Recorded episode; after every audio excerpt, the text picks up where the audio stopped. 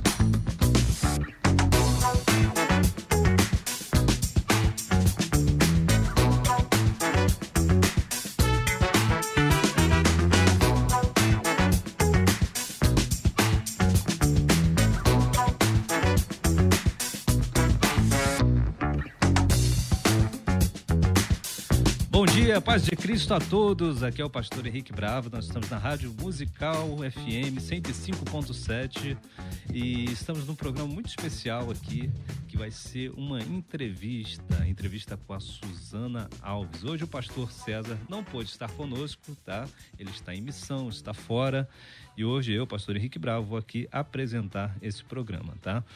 Hoje a nossa entrevistada é a Suzana Alves, tá? Suzana Ferreira Alves é paulista, filha de Geraldo Ferreira e Lúcia Alves. Ela é casada com o ex-tenista brasileiro Flávio Sareta e mãe do Benjamin, de cinco aninhos.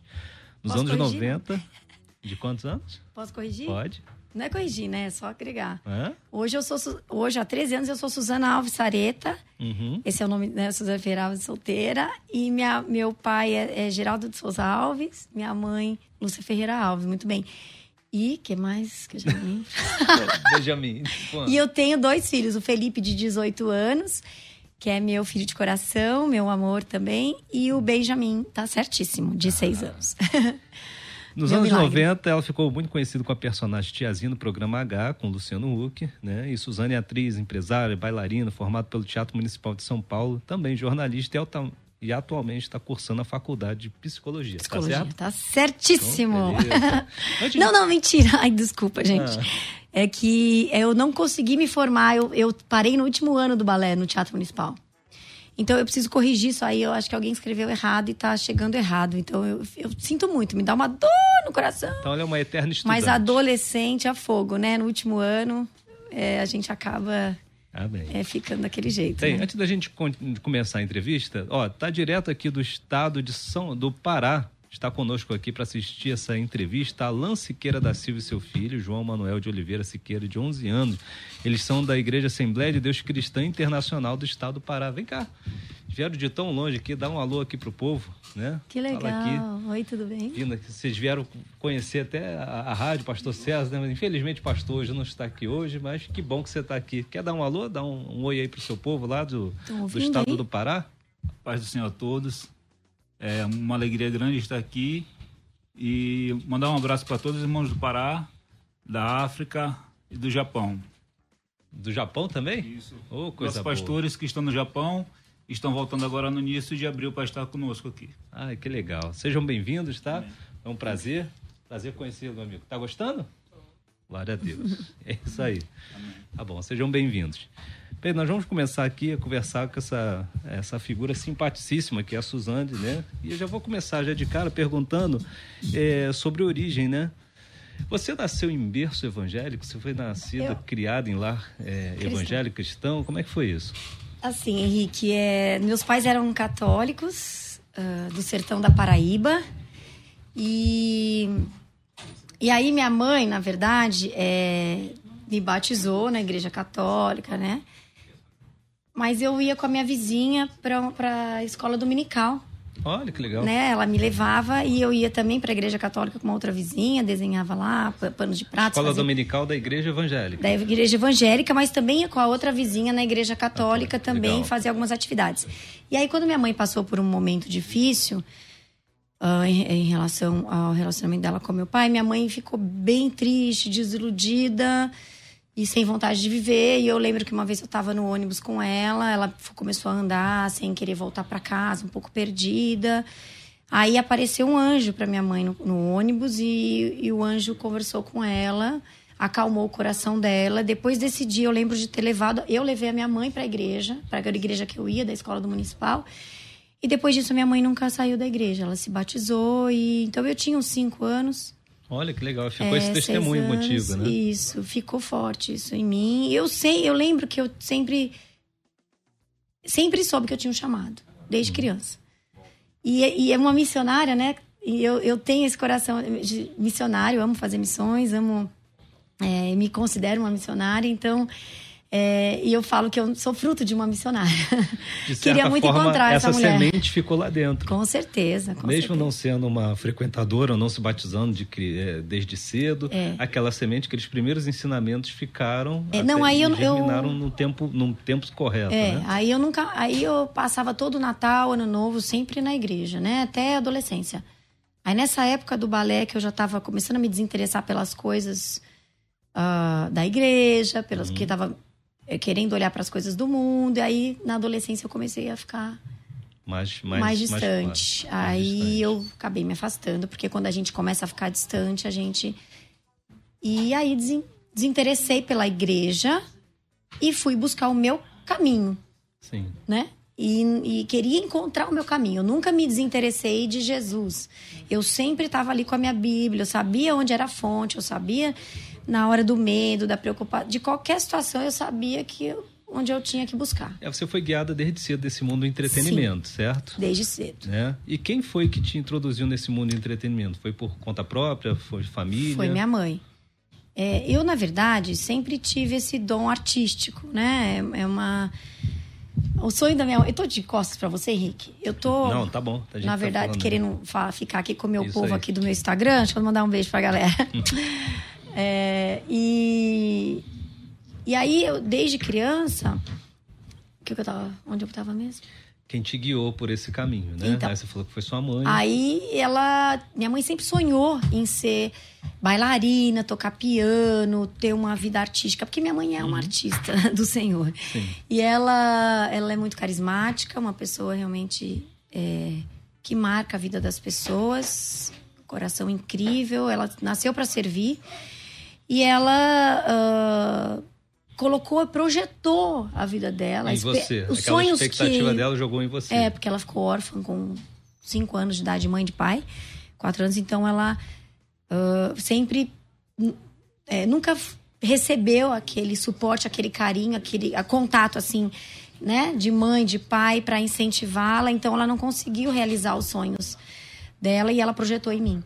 E Tudo eu, aquilo e... que ela não teve. Aí ela é. colocou aqui em escola de balé, é, de teatro, esse tipo de é coisa. É porque ela via que eu também tinha esse dom, né? Eu uhum. nasci com esse dom artístico e, e, eu escutava uma música, eu começava com dois aninhos, três, dançar ali. E, e era uma menina muito comunicativa, conversava com todo mundo, com qualquer pessoa, com qualquer idade. E eu comecei a andar cedo, andei com 10 meses, falar cedo, tudo cedo. E aí, quando é, tava no ônibus, indo pro balé ou indo pra algum lugar, eu sempre me conversava com os adultos, com as pessoas. Minha mãe tinha até medo de alguém me levar embora.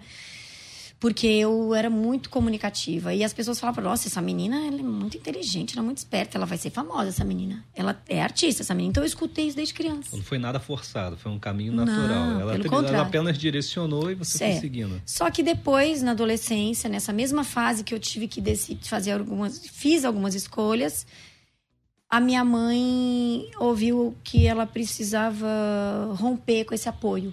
Ela tinha. Deus comunicou para ela que ela, ela não poderia mais fazer parte disso. Que agora era uma escolha que eu tinha que fazer. E eu acho interessante que agora contando essa história para você.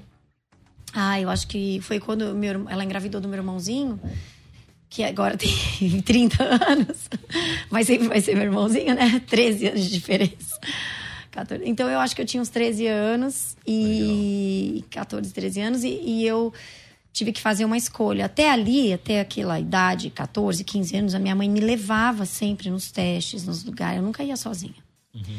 Depois disso, era como se ela, ela falasse: ó, esse sonho era meu, mas eu peço perdão para Deus e eu quero você vai seguir o seu caminho e eu o meu. E claro que. E toda vez que a minha mãe orava por mim, ela sempre orava por sabedoria. Deus sempre abria a palavra para ela para orar por sabedoria, por mim. E, e ela teve que fazer essa escolha. Deus colocou ela nesse lugar, porque apareceu uma. Acho que alguma doença, alguma coisa lá. Eu lembro que ela teve uma preocupação e ela entregou para Deus a minha vida, de fato, e eu tive que fazer a minha escolha. E ali eu comecei a fazer as, as minhas escolhas na adolescência. Uhum. Que eu falo que dos 15 aos 25, eu, eu tava ali, Deus estava me preparando para eu fazer a, a, conhecer a Deus como um ser individual, a salvação individual, não a salvação. Minha mãe não podia me trazer a salvação, minha mãe não podia me trazer o encontro com Deus, ninguém era capaz de me levar para perto de Deus, para a eternidade, para o reino, se não fosse uma escolha pessoal. Então ali eu fui percorrer esse caminho da escolha pessoal. E nesse momento você se distancia um pouco da, da instituição. Da instituição. Da instituição já não frequenta mais, já isso, não tem mais aquele interesse. Isso, aí começa São a ficar assim amizades, a servir a dois deuses, né? né? Porque aí você começa a ficar ali aqui. E só que aí nesse momento, quando meu pai ficou doente com câncer, nós descobrimos que ele ia ter só mais três meses de vida, meu pai aceita Jesus, começa a viver um ministério incrível e quando meu pai tem um encontro com Jesus, eu tenho um encontro com Jesus através de um livro, Uma Vida com Propósito. Isso já tinha deixado a tiazinha, tá? Já tinha uns três anos. Quatro anos. É... E aí, porque eu deixei a tiazinha porque eu queria estudar, eu tava cheia de sonhos, queria seguir a minha vida. Eu achava que não era o Espírito Santo, era o Espírito Santo que já estava me direcionando, né? E aí foi isso. Aí depois disso eu tô até hoje caminhando é. com o Senhor. É, então, justamente isso, né? É, a, o, o, grande é impossível, né, falar de Suzana Alves e não lembrar do personagem, né? A tiazinha que surgiu né, como ícone, porque estava em TV aberta na época, né? TV aberta, aquela aquele estrondo nacional no programa do Luciano Huck. Como é que foi chegar até esse programa, o programa do Luciano Huck? Ó, oh, eu, eu, eu já fazia vários testes na TV. Eu já traba trabalhava no SBT desde os 14 anos, era registrada, tinha o um registro em carteira. Nessa época, adolescente podia, podia ter registro em carteira, né? Todo mundo trabalhava, né? É. Agora o povo tá com 20 anos de idade e não consegue trabalho. Jesus, Verdade. vamos trazer esses jovens de novo para começar a trabalhar mais cedo, né? E aí, uh, isso foi bem legal, porque no SBT Eu acho que era, um cuidado de Deus. fazia é, dança, era? É, eu fazia os programas da, da TV, que tinha infantis, assistente de palco, Sérgio Malandro. Tá. Fazia assistência teatral ali. Eu, como eu já fazia teatro, desde os 14 anos, eu também já estava no palco, uhum. interpretando peças infantis, teatro Paramon, Itália, antigo Paramon, né? E é, teatro, que é hoje acho que, acho que é o Teatro Renault, que era o Teatro Abril, enfim. E E aí eu fazia muitos testes. Eu já era conhecida como atriz. Conhecida que eu falo no meio, não. É, mas assim, no meio, eu tinha uma agência de publicidade uhum. que eu trabalhava, fazia vários comerciais. Mas eu, meu caminho era o teatro. Eu já, meu sonho era é, seguir uma carreira teatral. Então eu estava na televisão fazendo comerciais, estava na televisão é, fazendo elenco de apoio, que a gente chama, registrada, uh, fazendo algumas figurações em novelas, testes para novelas do SBT, e estava sempre ali. Era na Afonso Bovero aqui o SBT, trabalhava no, no Gugu como assistente de palco também fazia figuração no Jô Soares, eu sempre estava ali. Tava no meio. Né? Tinha sempre meu salário, mas eu também tinha os cachês extras desses programas que pagavam para estar tá ali no auditório, que fazia propaganda, dançava ali no Gugu com, fazendo comerciais de merchandising, enfim. A gente dá o nome, não sei nem se existe isso ainda, mas é elenco de apoio. Existe em televisão e novela e também existe ainda, assim, na, na nesses programas de auditório, né? Sim. Que tem bailarinas no palco. Então, é, eu já tinha essa, esse conhecimento de bailarina, dançava, interpretava, cantava no teatro, no teatro, tá, gente? E aí, mas eu sou afinada. mas não me pede para cantar aqui, tá? Estou brincando. Gente. Aí, pastor. Ó, o pastorzão da, da Batista, né? É, pastor aí, Alexandre, pastor Eduardo Godoy e pastor Daniel. É. Não, eu já, já faço um apoio lá de vez em quando, mas como atriz mesmo. E tá ótimo, Deus usa lá no Ministério Infantil para ajudar as crianças, tá bom. Não, eu amo mesmo. É... E aí a chegada até o, o Luciano Huck foi como? Ah, é. Olha só, né? Como eu. Meu, é, faz parte faz do meu parte, cérebro. Bom, então, tudo isso para falar que uhum. eu já fazia testes. Eu fiz o teste uhum. para dançar no programa H. Entendi. Para fazer é, assistente de palco. Porque o programa H, quando eu entrei, ele já existia há mais de um ano. Quando ele ia lançar, há um ano atrás, eu fui chamada para fazer o teste de assistente de palco. Mas ninguém me viu, eu não passei no teste. Olha que coisa. Aí um ano depois, eu pego carona com uma das meninas que foram, que foi contratada daquela época do teste, no começo uhum. do programa. Eu ia ficar no carro, mas eu entrei na sala de produção e fiquei lá sentada. E a gente estava vindo de um teste, de algum comercial, acho que era. Eu até lembro, né, que era um, eu lembro que foi um comercial até do Netinho, da cerveja antártica, é, que o netinho estava bem no auge e tal. E eu sentei, eu passei até nesse teste na produção e fiquei lá. E aí as produtoras, produção assim, igual aqui, só que maior, bem aberto, cheio de gente trabalhando. E eu comecei a conversar com a produção e, e pediram para eu deixar meu telefone, que ninguém nem, sonhava em lembrar de mim que um ano atrás, porque eram várias meninas uhum. fazendo teste dançando lá, ninguém. E eu também nem comentei nada. Aí pronto, deixei meu contato. Depois de uma semana, a parte docinho que eu falo. Não, na parte docinho não, foi a outra parte, que são duas partes. Eu já falo docinho, depois elas falam. A gente tem um grupo no WhatsApp, né, gente do H. E aí a gente, eu sempre falo parte docinho. Não foi a parte docinho que ligou pra mim, foi a outra parte. A parte fala, fui eu, não foi a parte docinho. Aí eu vou lá e falo parte docinho. E aí o que aconteceu? Eu falei, não, obrigada, quando ela me convidou no telefone, porque foi estranho. Ela falou que eu tinha que estar de lingerie, mas era só um piloto. Era um programa que não ia pro ar. Mas é que o Celso Tavares, beijo Celso Tavares, grande amigo, querido. E o Celso, ele era o diretor artístico da Band na época e ele tinha ido pra Espanha, não sei que, que país que ele estava, que ele viu um quadro parecido com esse na TV. E ele deu a ideia de fazer no H. Aí eu tava naquele dia que eu fui, eles estavam fazendo reunião desse quadro e eles me viram e falaram: Nossa, essa menina. Então, teve um. Enfim. E aí chegou um, nessa proposta. Por que eu estar lá naquele momento e tal.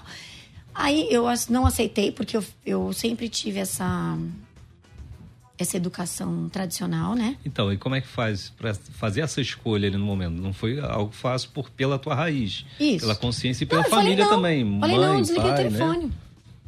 Aí depois eles me ligaram de novo, depois de uma semana. Porque eles fizeram um teste com várias meninas, mas eles ficaram comigo na cabeça por uhum. conta daquele dia que eu tinha ido lá. Uhum. E aí eu falei de novo pra ela, ah, Madana, obrigada, mas eu não realmente não. Ainda mais naquela época, não tinha ninguém fazia propaganda de lingerie, uhum. né? Lugar nenhum. E aí a minha mãe. É, mas, minha mãe, eu desliguei o telefone, conversei com a minha mãe, tava com a faculdade atrasada, uns dois meses. E aí a minha mãe falou assim: talvez você possa ir lá para não perder o contato. Só para deixar uma porta aberta e conversar. Falei, tá bom.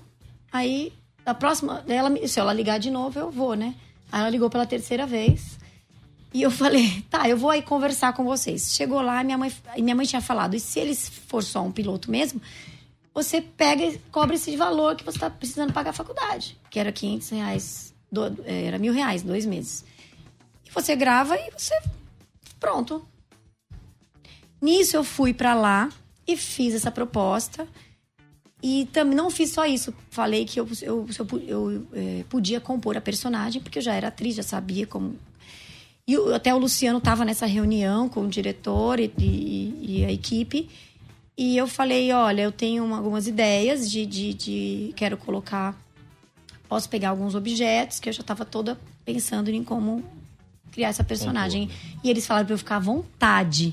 Que eles só queriam que eu fizesse o piloto.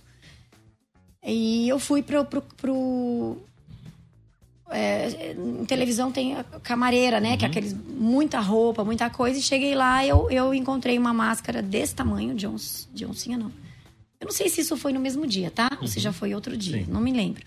Mas eu só sei que tinha que eu vi uma máscara porque aqui, como eu eu idealizei uma super heroína quando eu, né? A gente faz esse trabalho de construção de personagem, não sei se você é ator, mas é radialista, sabe? Deve ter feito alguns cursos, né?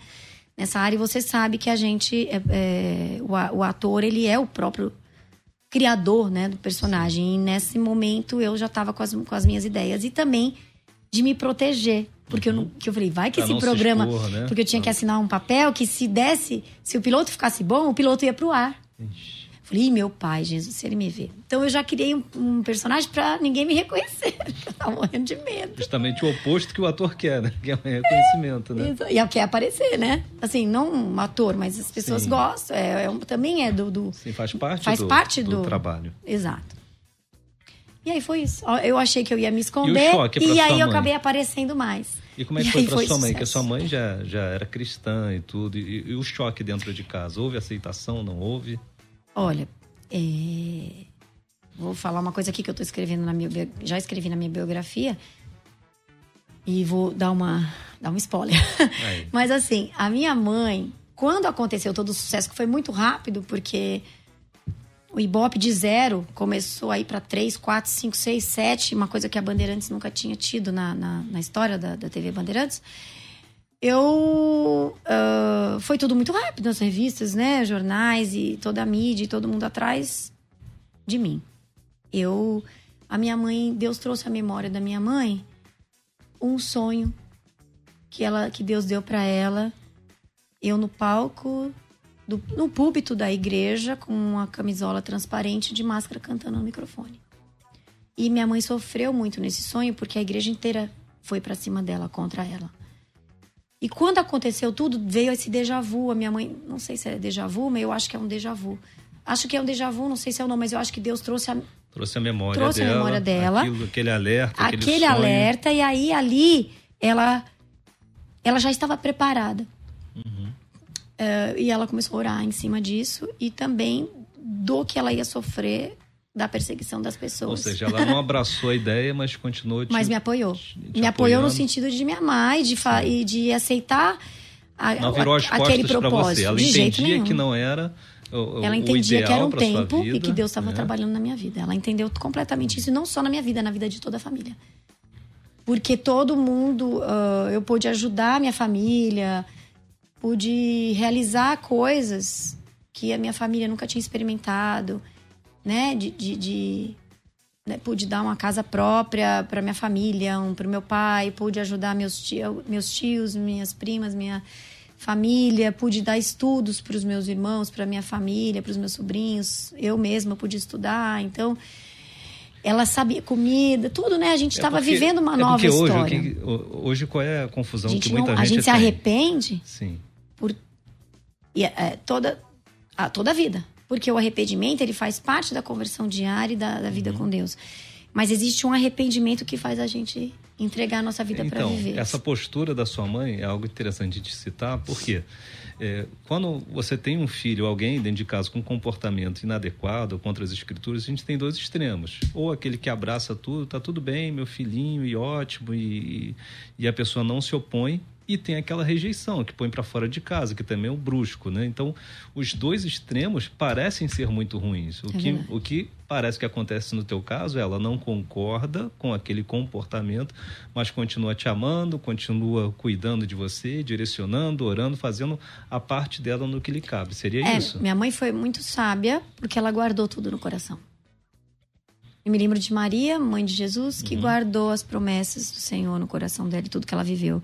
Eu acredito que a minha mãe guardou tudo no coração e acredito que ela já sabia que Deus ia ela toda vez que ela orava por mim, aparecia sabedoria, né? Então ela orava por sabedoria e ela tinha essa convicção, assim como ela teve com os meus irmãos e tem com os netos e tem com, com, com quem com as pessoas que ela que Deus coloca para orar no coração dela. Agora você larga o sucesso mais ou menos no auge, né? No auge, quase. É, no, auge. no você abandona. Como é que foi isso? Foi fruto de uma conversão ou antes você já tinha saído? Você abandona Não, antes da conversão? Antes da conversão. É. Por isso que eu falo, Deus já estava ali também, né? Uhum. O Espírito Santo estava um ali. Processo, tipo, então. Foi um processo. E assim, na verdade, é, eu tinha, não tinha paz Uhum. Desde o começo eu não falei não lá três uhum. vezes. Depois eu falei não três vezes para Playboy. Depois eu, eu, sempre falei não pelo, pelo simples fato de não sentir. É, de não me sentir à vontade. De não de saber que eu não tava. que não era a vontade de Deus também para mim. Uhum. Mas ao mesmo tempo eu era uma menina.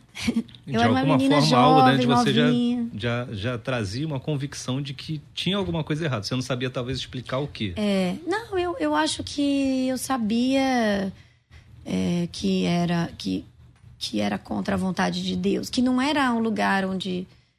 É, mas depois, quando a gente abre uma porta, uhum. é, eu, eu sempre falo isso para os jovens, assim, não abre a não abra uma porta. Porque quando você vai abrindo uma porta para o pecado, para o inimigo, as coisas vão normalizando. Uhum. E, e, assim, então a sua convicção e o seu relacionamento com Deus, ele tem que estar tá tão presente, ele tem que ser tão familiar, tão íntimo, que você. É... E nessa fase dessa idade, eu 18 anos é uma muito é, é muito, é nova, muito né? nova. Então hoje estudante de psicologia, hoje sabendo como funciona o cérebro humano, sabendo que o cérebro é de um adolescente com 18 anos que não está fechado, que tem a questão de você ir, mas ser Maria com as outras, né? O, o adolescente, é um, o adolescente ele sofre crises, ele sofre inseguranças, ele está no momento que ele é muito delicado. E então eu, eu hoje é, coloco essa menina no colo Uhum. Né, hoje é, fico pensando, nossa, eu não tive nenhum suporte emocional, né? Porque se você for pensar, eu era, era muito nova. Sim. Então a gente fala, nossa, que coisa, mas eu tive muitas pessoas orando por mim. Muitas pessoas que, que eu lembro que eu recebia cartas e muitas cartas. É, é, e até hoje, né, pessoas que me seguem, que, que estavam comigo na época, como fã que hoje também aceitaram Jesus e que ou que já eram cristãos na época e eu, são meus seguidores no Instagram. Uhum. E ele, elas falam: Nossa, como eu orei por você quando você estava no auge. E, e então, não, além da minha mãe, claro que a oração da nossa mãe é. Mas a gente que tinha o conhecimento já antes também, é quando a gente cresce na palavra, tem os momentos. Eu, eu ia para retiro espiritual, eu ia para o monge, quando era criança, dormíamos no monge, uhum. na terra, na grama, no, na, dentro da igreja, com o cobertor no colo da mãe, orando a noite toda. Quando você, realmente a palavra de Deus, ela é eficaz, né? Ela é fiel e, e a nosso, Muita nossa vida gente... tá lá. Porque quando a gente cresce mesmo, cria nossos filhos no caminho, não tem como, né, você se afastar dele quando adulto. É, então, é interessante você falar aí sobre essa questão da, da falta de paz, porque é uma realidade. Hoje, grande parte das pessoas estão atrás da, da evidência, né, do sucesso, da fama e principalmente com a rede social que isso pulveriza. Todo mundo tem uma, uma microcâmera, todo mundo consegue passar imagens e uhum. há esse imaginário popular, né, uhum. de que a popularidade, de que a fama vai trazer a alegria, né, a realização de vida. Então a gente tem um testemunho aqui real e não é a gente não está inventando de alguém que chega lá e ao chegar nesse topo, descobre, bem, não, é não tem nada aqui. eu imaginei que tinha alguma coisa aqui, mas não tem. Seria é, isso? eu seria. Eu sofri até uma decepção. Eu imaginei você falando agora, tipo, o pirata. Em alto que mar, atrás. que vai atrás do tesouro, que vai. É, e tem... aquela luta aí chega lá, quando ele chega para abrir o baú.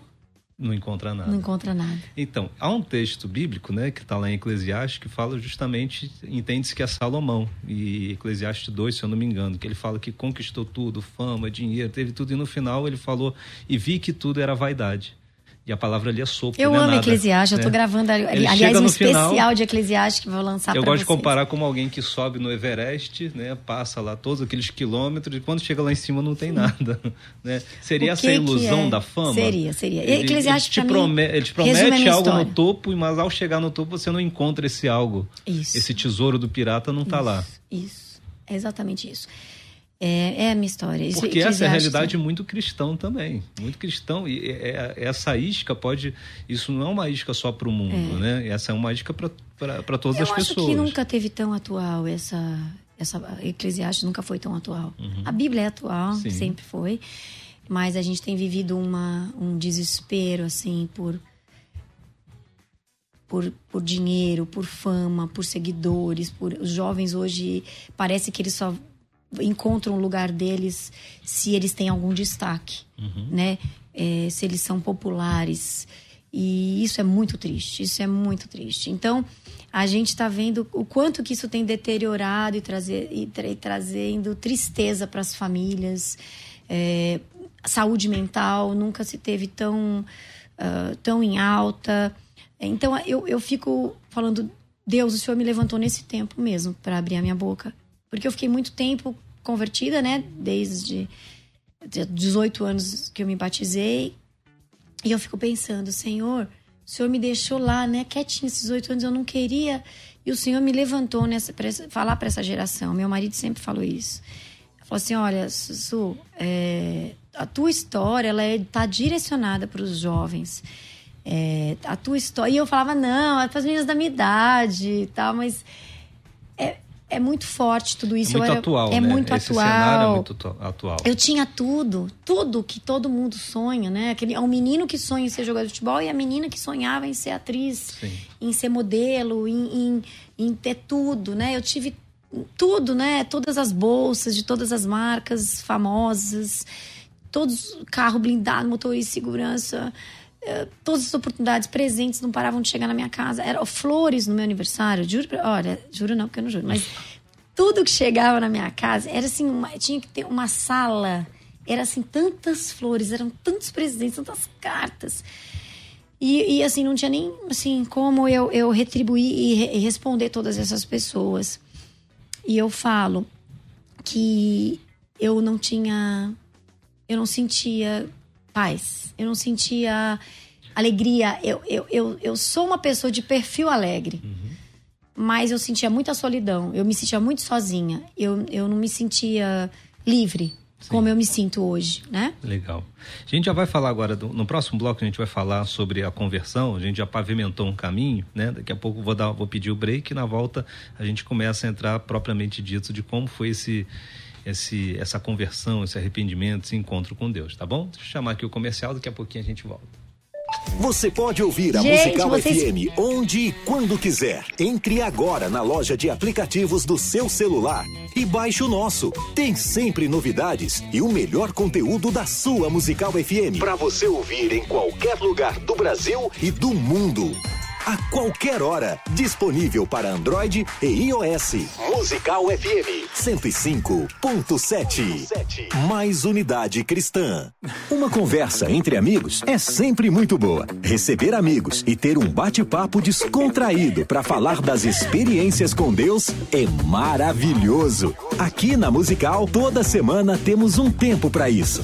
no Conversa Entre Amigos. Acompanhe o programa Debates e saiba quando vai rolar essa conversa por aqui. Musical FM, mais unidade cristã. Muitas pessoas têm pedido a inscrição no curso de escatologia pós-tribulacionista que começa no dia 10 agora de abril.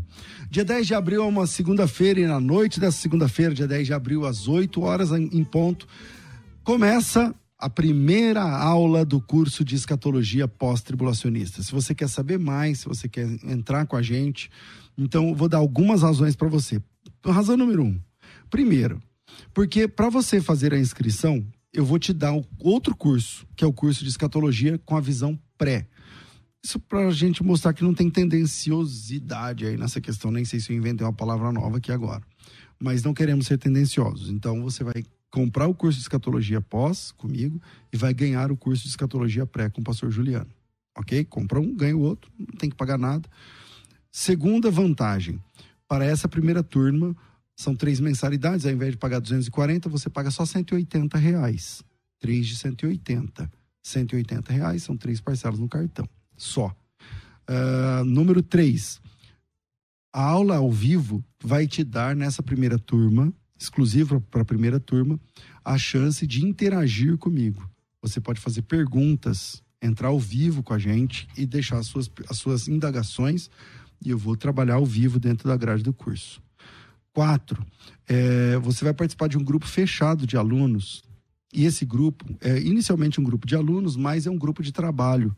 A gente vai analisar debates, a gente vai analisar textos juntos, a gente vai tirar dúvidas uns dos outros. É um grupo de crescimento exclusivo para os primeiros alunos. Quer que eu te diga?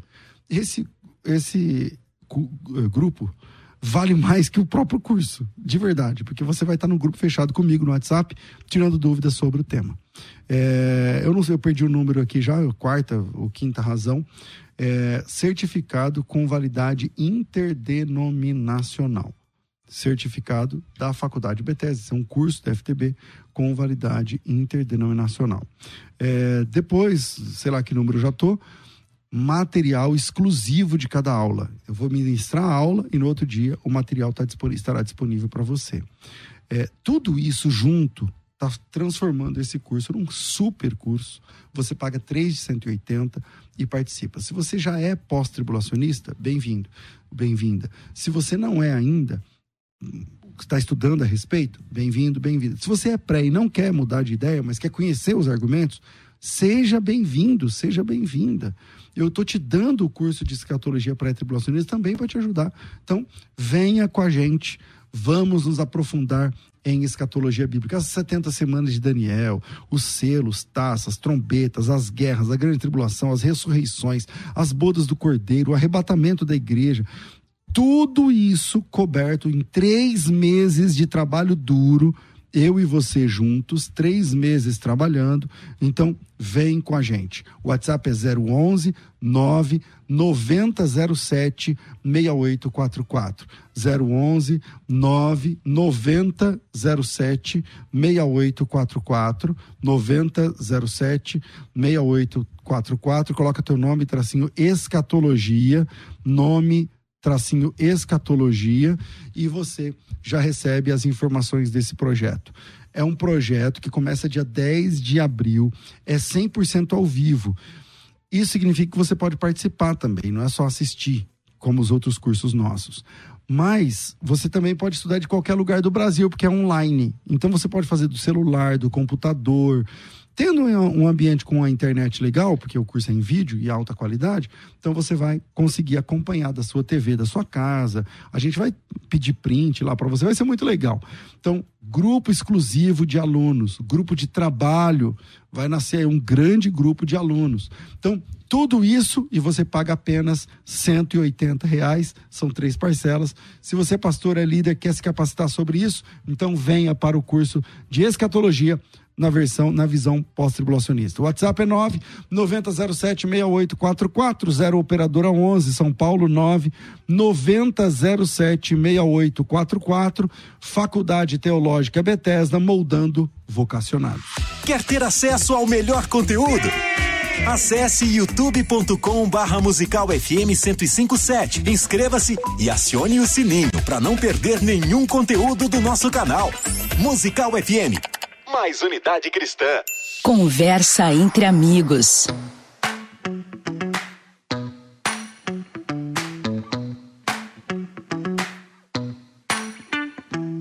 Olá, meus amigos, a paz de Cristo. Estamos voltando aqui, né, para o programa Biblicamente, tá? Eu sou o pastor Henrique Bravo, estamos aqui com a Suzana Alves, tá? Trazendo um programa muito especial. Você pode acompanhar através da rádio 105.7, você pode ver no YouTube, que a gente tem uma transmissão simultânea no programa da Rádio Musical, YouTube FM Rádio Musical ou também no meu, no meu canal, Pastor Henrique Bravo, lá no YouTube, tá bom?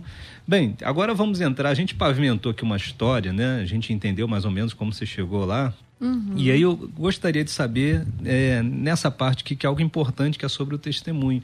Olha que interessante, Suzana. Ah, quando Jesus ele termina seu ministério, né, ele reúne os discípulos e todo mundo fala do id, né? Ide por todo mundo, pregar o evangelho, tá lá no final do, do evangelho de Marcos, né? Ele fala para pregar. Uhum. Mas quando é, ele junta todos os discípulos, isso está uhum. lá em Atos 1, a última aparição pública de Cristo, que ele uhum. sobe numa, na, na nuvem, uhum. ele diz assim: é, para que as pessoas se transformassem em suas testemunhas. Aí ele diz tanto em Jerusalém, né, Judéia, Samaria, até os confins da terra. Então ele pede para as pessoas testemunharem. Essa foi a uhum. última ordem de Cristo para a sua igreja, para o seu povo. Sim. E muita gente não, não consegue compreender o poder de um testemunho, né? O poder de você compartilhar a sua vida. Eu vi que você falou é, ainda agora, né? Que vai fazer lançar uma biografia, né? Vai falar algo sobre o seu sobre testemunho de vida e como isso é importante e impactante todo mundo pode testemunhar. É. Lógico que uma rede de influência, alguém que alcança três, quatro pessoas, é diferente de alguém que alcança né, milhares de pessoas. Como isso edifica, como isso transforma. Então, agora a gente vai trazer um pouquinho isso, que é o mandamento de Cristo, tá? Sobre o testemunho. Eu queria que você falasse um pouquinho como é que se deu essa conversão. Olha, o, o, o coração fala, a boca fala do, do que o coração está cheio, né? Para mim, o id é incontrolável. Não é para um, para outro. Não existe isso no reino de Deus. É, ah, eu tenho chamado tal, é, e eu sou. Não, meu é missionário. Isso é geral, né? O compartilhar o ID, é geral. O ID é, é da pessoa que entende que ela, ela não não, não vive se não a viver em Cristo. Uhum. Né? Não tem vida sem Cristo. Então, quando você entende isso, para mim o ID, ele é, é, ele não é você só levar o evangelho num auditório, num púlpito ou numa praça. O ID ele tá no seu jeito de ser. O ID tá no seu comportamento. O ID está no seu olhar, o ID está no, no jeito que você lida com as pessoas, o jeito que você lida com os seus filhos, com o seu marido, com a sua família. O ID tá numa resposta a uma pergunta. O ID ele é a própria existência do Espírito Santo em você. Então o ID ele é além do que a gente consegue imaginar e ver. O ID tá num jeito que você trata uma pessoa na rua, no supermercado, no dentro de um elevador. O ID tá quando você acorda, você entregar a sua vida para Jesus, usa-me, salva-me, usa-me. E aí você entregar para Deus e você viver naquele dia. E quando chegar à noite, você agradecer porque você fez a diferença através da sua vida. Sim. Então eu acredito muito nisso. E quando o Senhor me falou na nesse, nessa leitura que eu li Uma Vida com Propósito, que eu estava vivendo essa essa morte, esse luto em vida já com meu pai, porque eu já sabia que ele ia morrer. Eu estava mais sensível à voz de Deus. E eu já tinha deixado a, a fama, então eu já estava eu estava estudando teatro na maior escola da América Latina de teatro, no Tunis Filho. Eu estava me dedicando à música, é, fazendo vários cursos, estava estudando muito, filosofia, estava uh, estudando várias coisas, assim, uhum. né? E em tudo que eu estudava, eu eu via Jesus, sabe? Porque eu já tive, né, esse, esse contato antes. Então eu estudava filosofia, tudo qualquer coisa que eu estudava, até o budismo, até outras coisas que eu que eu fazia yoga, fui para a Índia, até outras coisas que eu tava que apareciam no caminho dentro desses estudos da arte, do, do, do teatro, eu é, eu, eu tava, Deus estava me guiando para encontrar com Ele, né? Então eu falo que eu foi, minha conversão foi racional e por isso que depois eu não me desviei mais. Uhum. Não tem como ninguém me separar do amor de Cristo, nada nem ninguém, porque quando a gente tem um encontro com Deus que é racional e emocional ao mesmo tempo, que ele não é, é a semente ela, ela vai dar frutos, ela não, não, não, dis, não dispersa por qualquer. Ou seja, situação. o teu testemunho é muito ligado a uma semente da infância, então. Que germina no ah, tempo certo. Com certeza, que é o versículo que, é, que, é, que eu leio para o meu filho, que ensina é o versículo que eu ensino. Ensino o Senhor, no, ensina seus filhos no caminho que ela deve andar, que ela nunca se afastará dele. Esse é o, é o, é o versículo. Isso é um testemunho que... muito interessante, você vê. É, Meu, a pessoa roda também. o mundo, vive um monte de coisa, mas aquela semente continua ali.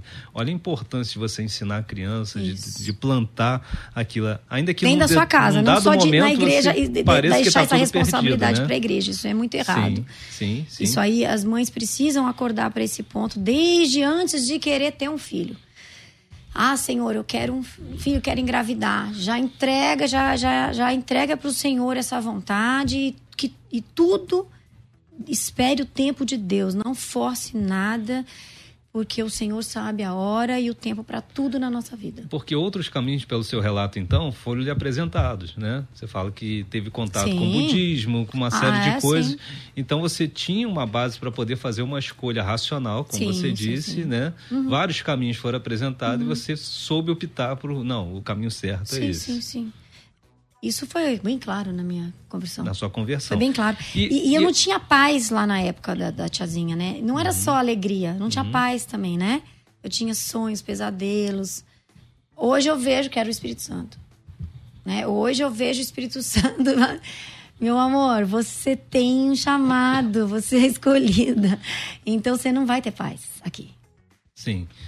É, e aí, quando você faz essa opção, né? quando você se converte, tem um encontro real, né, já adulta com o Senhor Jesus, é, você parou para pensar de como seria a repercussão disso nos meios que você transitava, as pessoas te conheciam, quando se haveria, se, é, se haveria aceitação ou não, se haveria represária. Hoje a gente usa o termo cancelada, né? Uhum. Sim, claro, pensei você nisso. Você dosou isso, pensou? Eu, eu, eu pensei, eu pensei assim eu tive dois pensamentos. Quando eu deixei de fazer a tiazinha, foi um pensamento racional de que eu queria me encontrar como pessoa e como artista. Queria estudar, queria ser livre.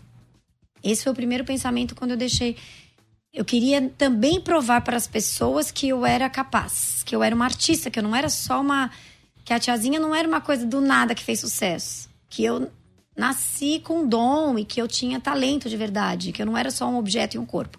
Tinha essa preocupação, tá? Isso antes da minha conversão, tá bom?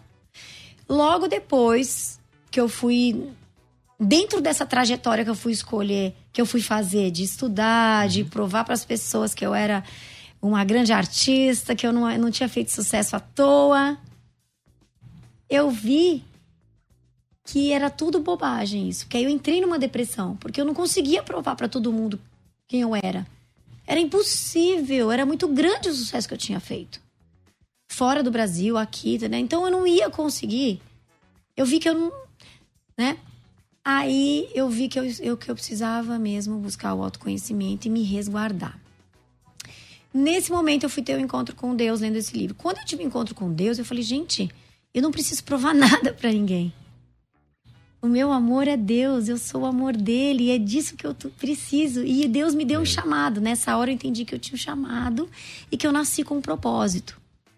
Quando ele me revelou que eu nasci com um propósito, que eu tinha um chamado, eu já fui fazer missão. Eu já fui para Juvep, já fui para o interior Aí eu já fui para uma igreja, fui para a igreja menonita, porque eu precisava de uma igreja para ir fazer missão. Não dá, você tem que ter dois anos de, de, de, batismo, você tem que ter uma igreja. Você, não é fácil você entrar uhum. na missão, mas eu não sabia. Aí essa minha melhor amiga que me deu o livro de presente, que a gente era de uma célula, porque eu mesmo na época da tiazinha eu ia pra célula, tá? Eu nunca. É, eu fazia célula na minha casa também. Uhum. Eu, eu não eu só tava aquela pessoa que vai na igreja e que durante a semana faz a vida do jeito que quer, que não deixa Sim. Deus guiar. Então eu tinha essa. Eu só não gostava mais da instituição. Sim. E, né? Mas aí, quando você não tá na instituição igreja, né? É um perigo. Né? É um perigo. Você tem que ter a sua comunidade, você tem que ter os seus irmãos, sua comunhão. Também com a igreja, apesar do que a igreja também não, também não adianta para a igreja também não ter o culto familiar. É, esse é um fenômeno que a gente passa muito. Eu, por exemplo, venho daquela região onde tem é, tem as celebridades, a gente está ali no nosso meio, eventualmente, e ainda existe muito isso, né? O sujeito, não, eu não quero ter uma instituição, eu faço o culto no meu lar, né? Eu chamo, vem um pastor, vem um profeta aqui, a gente se reúne, está tudo certo, como tivesse no zero a zero. E aí vive a vida que quer, né? Exato. Exato. E, ou seja, é, é, a célula, por exemplo, a gente entende que é um ponto de apoio que é muito legal, é muito bom, mas ela não se sustenta sozinha, né? Normalmente. É, eu acho que hoje eu tenho percebido que as duas coisas são uma só.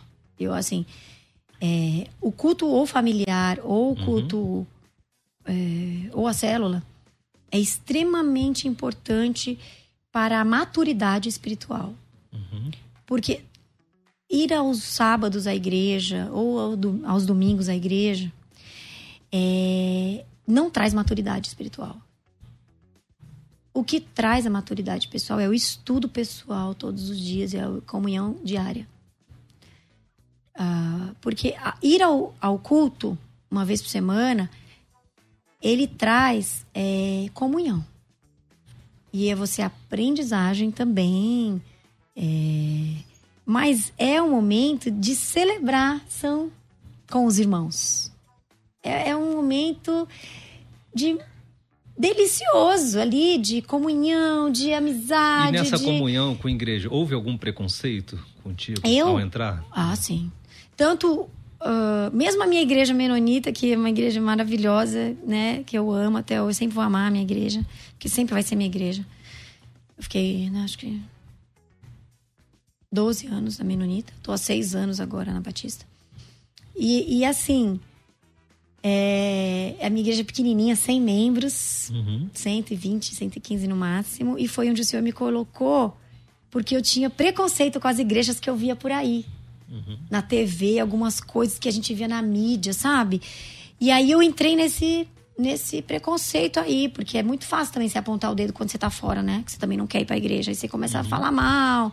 Ou você começa a falar mal de uma pessoa de dentro da igreja, ou começa a falar da igreja, né? Então eu tive isso também. Mas aí você tinha me perguntado uma coisa em relação a isso, né? Antes. Que eu até tô chegando na resposta, se eu lembrasse a pergunta. É, a sua, então, a sua. A sua. A, houve preconceito, né, dessa, da comunidade? É, mas teve uma pergunta antes que eu não sei se eu respondi. Meninas, ajudem não, aí. vamos lá. Vamos mas tudo bem, vamos seguir o barco, né? É, então, eu, na minha, eu me senti muito à vontade lá. Foi impressionante. Eu tava toda assim. Eu só fui. Eu só fui lá porque eu queria a autorização do pastor da minha amiga para ir para o campo missionário. Olha que legal. Já chegou querendo fazer missões. Não, eu na hora que o livro que eu li o livro, o Senhor me revelou tudo. Eu não tinha mais dúvida do meu propósito. Foi muito rápido. Tanto que eu falei, nossa, o Senhor, esses 10 anos que eu fiquei afastada, 9 anos, dos 15 aos 24, o Senhor me revelou tudo rápido. Parecia que eu estava fazendo um mestrado, doutorado, graduado, tudo junto. Porque aí veio todo o entendimento sobre a santificação. Daí na Juvep, quando eu estava lá no campo missionário, veio sobre a pureza do casamento, da, da, de antes que tudo. Veio tudo, o Senhor foi revelando tudo para mim assim. E, imagina, passar no campo missionário né, 30 dias, direto, dormindo no chão, no colchão. E tudo que eu tinha experimentado, a rainha, né, a princesa. Uhum. Uhum depois eu fui para uma situação de uma realidade do sertão do Nordeste. Isso traz um choque, né? Um choque de, de amor e de compaixão e de, de, de realidade brasileira, de realidade da carência do, do ser humano pelo, por Jesus, pelo amor de Deus, né? Pela salvação. E aí, o que, que aconteceu? Ali naquele lugar eu tive um encontro com. Lá na Juvep, eu comecei a entender toda a minha história. Deus me levou para lá para me mostrar toda a história da minha geração, da minha família que vieram de lá, da Paraíba do Sertão. Sim. Olha que coisa maluca. As origens. As origens. E daí, assim que Deus faz, aí ele trabalhou em toda a minha por base. Você começou a testemunhar? Como é que foi essa questão de testemunho? Não, não? eu só, eu só ia lá bastidores, bonezinho, bastidores. porque a gente tinha muito medo das pessoas me reconhecerem que ainda estava, né, muito no auge. Muito recente. É. E, e, e a Juvep, ninguém sabia quem eu era quando eu cheguei lá, porque eu fiz toda a minha inscrição mas aí foi uma luta, porque ninguém entendeu como eu cheguei lá. Porque eu tinha que estar batizada no mínimo dois anos. A Juvep é uma missão muito séria. Uhum. Sempre a gente abre uma igreja no final.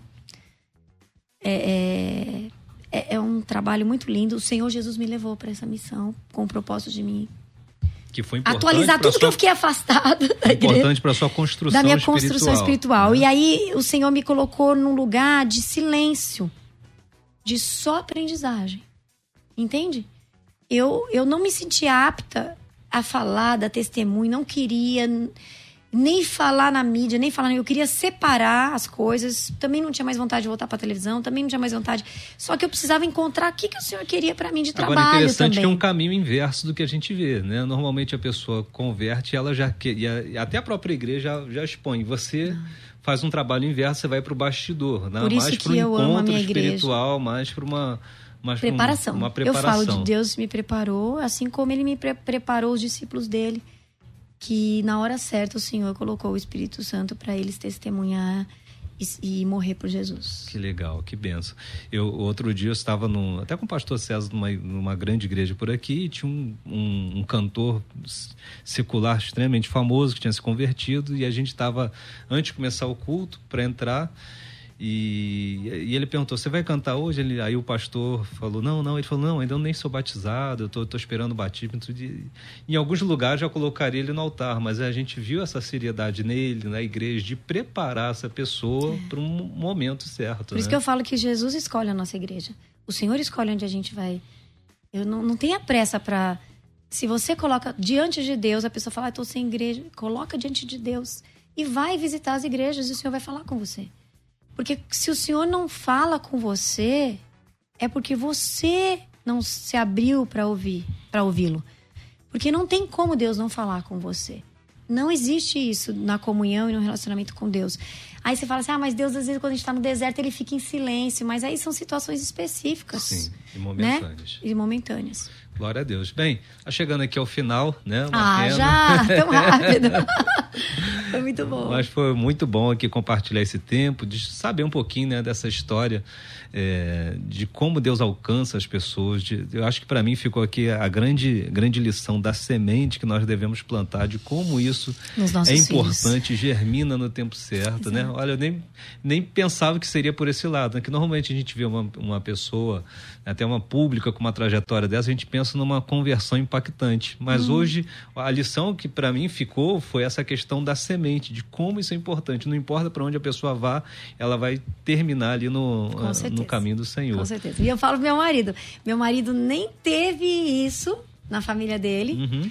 mas quando ele se converteu, né, no nosso namoro, ele. É... E todos os momentos que ele quis fugir, Deus pegou ele pelo colarinho. Aí eu falo, meu amor, falava, né? Que agora eu não preciso falar mais, né? Porque ele, ele ama Jesus e ele Amém. sabe que não, não tem outro lugar para ele ir, né? Mas eu lembro que eu falava, olha, pode ir, vai, meu filho, vai, meu filho, mas você é escolhido. E um pro meu filho mais velho também. E é assim mesmo. E, e pro bem, é, a gente sabe que, é, que Deus tem um propósito Amém. na nossa vida. E você foi escolhido por Deus.